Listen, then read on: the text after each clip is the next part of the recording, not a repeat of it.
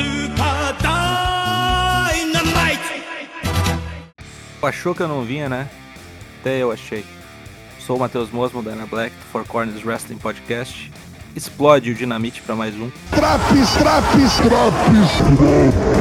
A seguir, você confere tudo o que aconteceu no EW Dynamite de 2 de fevereiro, quase ano passado.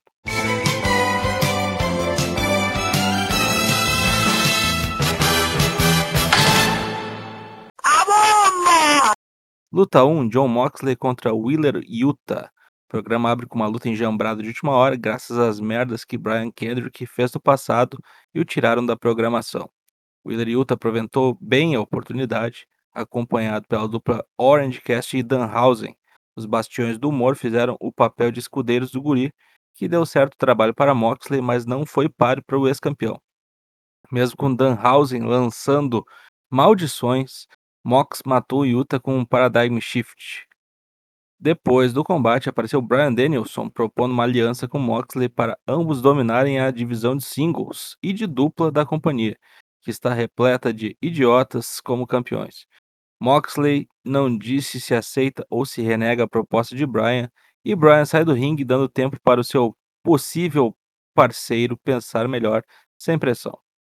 Segmento péssimo entre Brandy Rhodes e o pessoal da American Top Team, que o público claramente cagou para esse troço.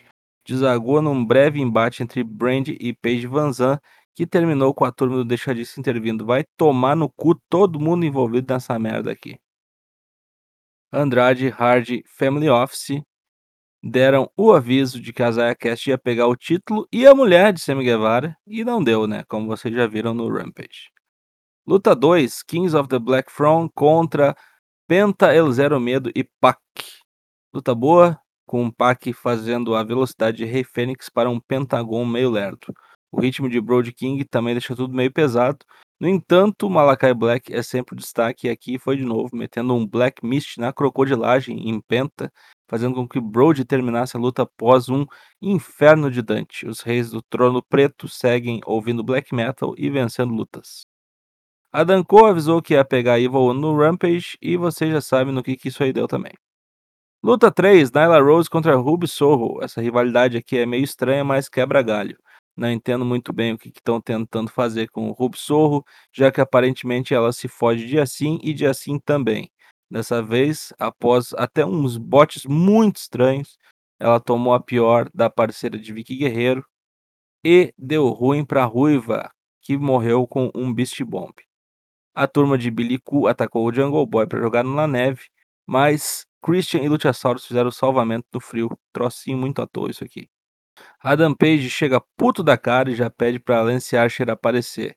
Recebe como resposta Dan Lambert e Jake the Snake na rampa, que manda o campeão calar a boca.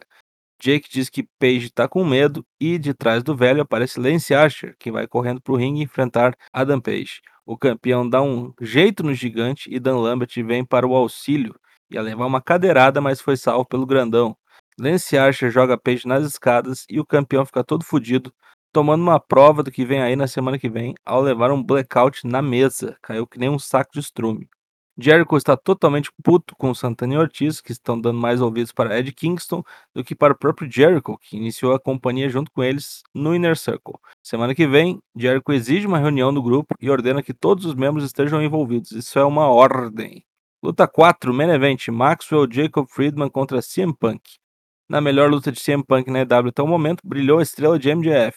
Depois de um enforcamento controverso em que escondeu uma corda atrás do seu braço numa submissão de chão para apagar o Punk, o juizão percebeu o truque e mandou a luta recomeçar.